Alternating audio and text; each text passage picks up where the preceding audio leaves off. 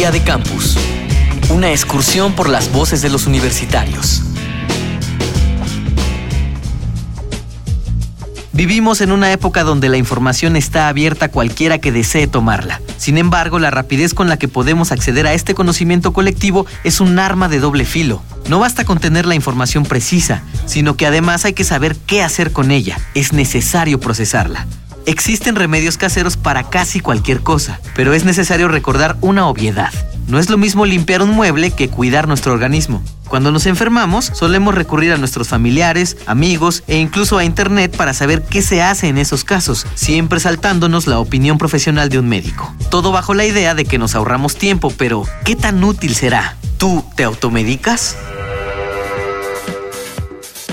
Sí, sí me automedico, porque en algunos casos sí he presentado los mismos síntomas que he tenido hace un año o etc. Pues me acuerdo como que me recetó el doctor si es que llegaría al doctor y vuelvo a tomar esas medicinas. En México pues no se tiene tanto control en las farmacias de qué compras y que no, aunque algunas estén eh, o sea, prohibida la venta sin una receta, pues se puede conseguir todo en México. Entonces, evidentemente, pues en algunos casos pues, le hablo a, algún amigo de mis papás que es médico y le digo, tengo tal, tal síntoma y me recetan sin verme.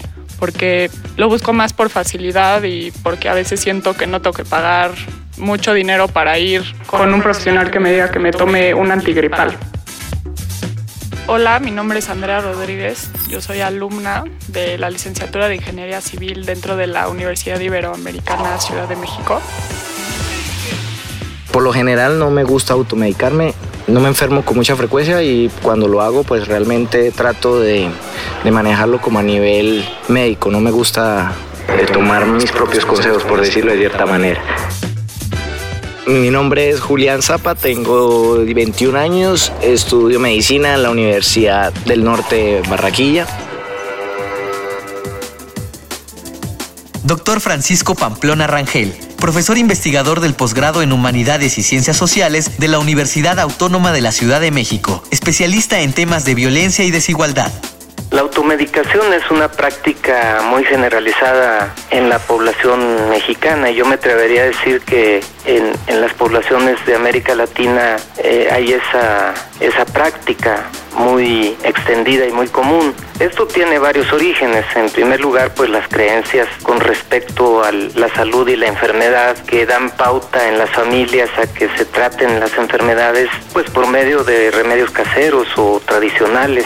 El problema con la automedicación es que se corren riesgos. Un riesgo obvio pues es que lo que se aplique, lo que se consuma no tenga los efectos que se desean de curar los problemas de salud y el otro riesgo más importante es que automedicándose pues la gente se puede hacer daño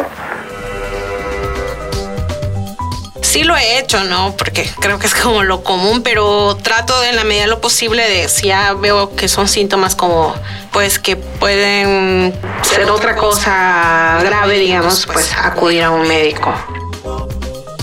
Soy Miroslava Rosales, tengo 29 años y soy del Salvador, estudio en la Universidad de Guanajuato sí me he automedicado porque como vivo en un pueblito, eh, es muy común que mi mamá me dé ciertas pastillas que para el dolor de cabeza o nunca puede faltar el té tradicional de la abuela que cura cualquier mal. Soy Fabián de Los Ángeles de la Luz, estudiante de séptimo semestre de la licenciatura en comunicación de la Facultad de Letras y Comunicación de la Universidad de Colima.